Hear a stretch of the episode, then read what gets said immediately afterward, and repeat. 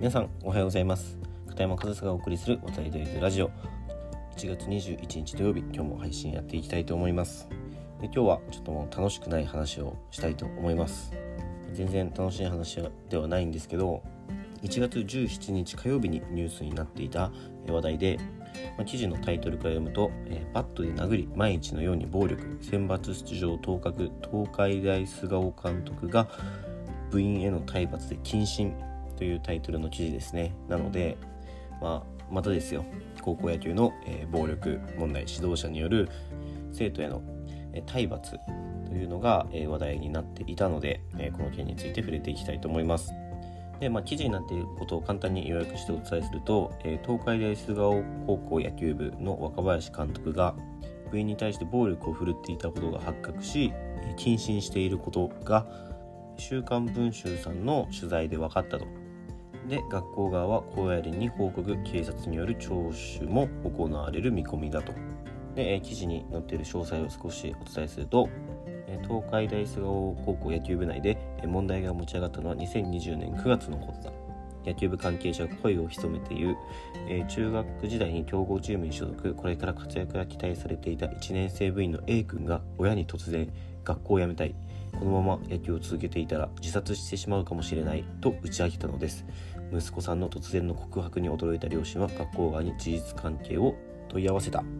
でこの際 A 君は部を辞めようと思ったわけを両親にこう説明したという理由の一番は体罰です。別の野球部関係者が真相を打ち明ける。若林監督が日常的に部員に対して暴力を振るいその被害者の一人が A 君だったのです、監督の A 君に対する暴力は昨年8月頃から始まった。ノックバットのグリップエンドに殴りつけたり蹴りを入れたり胸ぐらを掴んで壁に押し当てるなど毎日のように A 君は暴力を受けていた。そしてショックを受けた A 君は両親に退学をする決意を告げたと。で A 君の、えー、父親お父さん曰く、えー、監督による息子への暴力行為があったのは事実です。A は昨年10月に病院を受診し監督による暴力行為に基づく適応障害と診断を受けました。そしてさらに A 君は部活を辞めただけではなく年末には学校も退学した。年明けには1年生部員も1人辞めたという。で今お話ししたのが1月17日火曜日にその記事としてメディアに挙げられた。中で分かっていたことで昨日ですね1月20日にさらに進展ありまして日本学生野球協会は審査室会議を開き野球部内で体罰を行ったなどとしてこの若林監督に対し2020年12月5日から4ヶ月の謹慎処分を課したと。で同時に出てきたその詳細っていうのが若林監督は、えー、2020年夏練習試合でのプレーを不服として先ほど出てきた A 君ですね、えー、1人の生徒に対して尻を1回蹴る暴力を振るったというさらに12年生全部員に調査したところ1年生と2年生の各1人に対しても昨年夏の練習試合で腹を立て平手打ちをしていたことが分かった。というふうに記事が上がっていましたね。でもこの内容に関してはね、全然もっとやってるんだと思います。だってね、僕が最初に見た記事で出てきたあのノックバットで、まあ、叩くなり、小づくなり、あとは胸ぐらを掴んで壁に押し付けるなりの話がその調査後の結果には出てきていなかったんで、この調査された時に出てきたことだけが全部じゃないと思いますし、まあ、細かいとこ言ったらね指令も1回蹴っただけで済んだのかどうかも分かんないですし、まあ、そんなことね少なく見積もっていようがおじさんいようがもうやったかやってないかでもうアウトかセーフかなのでもうこの時点で一つでも事実があればこの体罰や暴力を振るったという件に関してはもう若林監督は完全にアウトなんですよね。でこの暴力を振るったということがアウトなのはもちろんそうなんですけど多分それだけじゃなくてまあ、暴言みたいなものももちろんあったと思いますし、まあ、それが積み重なることによって生徒がお医者さんから適応障害だと診断を受けてるわけですよ。これはでも本当にね許されざる行為ですしもういい加減その野球部とかスポーツの現場ではよくあることみたいなね終わらせ方をしちゃダメなんですよ絶対に。で実際にこの A 君は学校を辞めたわけじゃないですか。まあ、その辞めることが悪いんじゃなくて僕はもうこんなことになってしまったったらそこはね辞めてしまっていいと思います。辞めた方が自分の身を守るために自分が受けたことされたことをしっかり言うっていうことはすごい大事だと思いますしそれでその場から去るっていうのも全然間違ったことじゃないと思うんですよね。やっぱり自分の身を守ることが一番大事なのでこの A 君も A 君のご両親が取った選択も間違いじゃないと思います。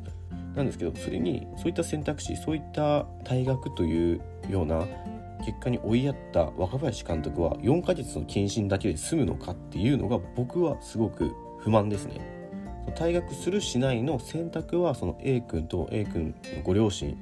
そのご本人当事者の選択だったかもしれないですけどその選択肢を突きつけたというかその選択肢を選ばざるを得なくした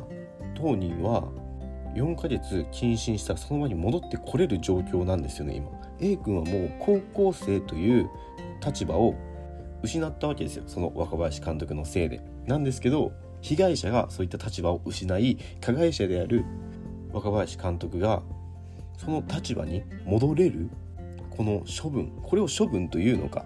時間が経てば解決するものなのか僕は絶対そうじゃないと思いますし僕こうやって暴力事件を1回でも起こしたような人をそのスポーツ現場や、まあ、教育の現場に戻す意味が分かんないんですよね。もうそういう人たちはもう完全に追放してしまっていいと思いますしもうそれくらい大きなことです。過ちなんかではなくてもうアウトですよ。で別にそのスポーツ現場や教育現場から離れていったとしても別に生きていけないわけじゃないじゃないですか。だったらもう本当に一発アウトくらいな処分を取っていかないと僕こういう言い方あんまり好きじゃないんですけどその人の人生を狂わしておいて時間さえ経てば自分は同じポジションに戻れるっていうのは結果として被害者がさらに被害を被って加害者は同じ際に戻ってるわけが大したダメージを受けてないわけですよ。いやいや4ヶ月謹慎してるだろみたいな声があったとしてもそんなの大したダメージじゃないですよ。そんなね4ヶ月謹慎しただけで戻れるんであればもう一回やるんじゃないですかだからこの処分っていうのは絶対僕は間違ってると思いますしこういった体罰や暴力をなくしていきましょうって言ってるさなかこの社会の中で体罰や暴力を起こした人がたった数ヶ月の謹慎でまた戻ってこれるなんていうのは僕全然その体罰や暴力をなくそうっていうその本気度が感じられないんですよこの社会だったりこの野球界に。実際にこういう体罰や暴力っていうのは今でも全国各地で行われていると思いますし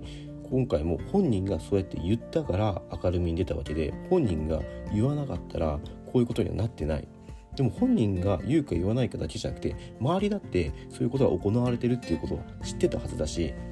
調査したら出てくるっていうことは周りも言わなかっただけなんですよ。だからもうその部活動内では監督の若林監督のあえて僕名前毎回言ってますけど若林監督の暴力が容認されていたってことなんですよ。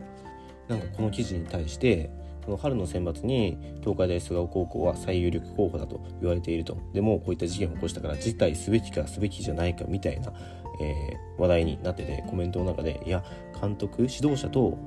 子供の問題で当人の問題で他の子たちは関係ないから辞退までする必要ないと。悪いのは指導者だけだからっていうようなコメント結構あったんですけど確かに一番悪いのは若林監督ですよ。なんですけどそれを見て見ぬふりをしていた他の生徒は悪くないのか。その体罰が行われていたその事実を容認していた黙認していたその組織は悪くないのか。別にその選抜を辞退するかどうかなんていうのは僕はどうでもいいんですけどこの若林監督の暴力や体罰の件に関しての捉え方っていうのはしっかりダメなものはダメ。そしてダメなことを容認していた黙認していた組織もダメ。子どもたち生徒たちもやってはいけないことをやっていたという認識を持たないといけないと思うんですよね。その辞退するしないは僕は本当にどうでもいいしどっちでもいいんですけど生徒たちが目の前で暴力を受けている体罰を受けている同級生チームメイトがいるのを黙認していたという事実これは事実なわけでそれは決して褒められる行為じゃないしむしろそれはダメな組織の典型なわけじゃないですかだからそれだけはちゃんと東海大菅生高校野球部としてまあ、もっと言えば学校とかでもいいのかもしれないですけどその組織として認識しないとこんな問題一生なくならないですよね。だから僕本当にこういう問題に対しても完全に100%悪だというスタンスで話はするし細かい事情を知ってるわけじゃないんですけどもう手を挙げた時点でもう悪ですよ。若林監督は。だから若林監督に対してもそうですし謹慎4ヶ月という処分を下したその連盟に対しても僕はすごく不信感不快感を感じる出来事だなということをねちょっと皆さんにも考えていただきたいなということで今日はこの件についてお話ししてみました。しっかり悪いもの悪い悪は悪だと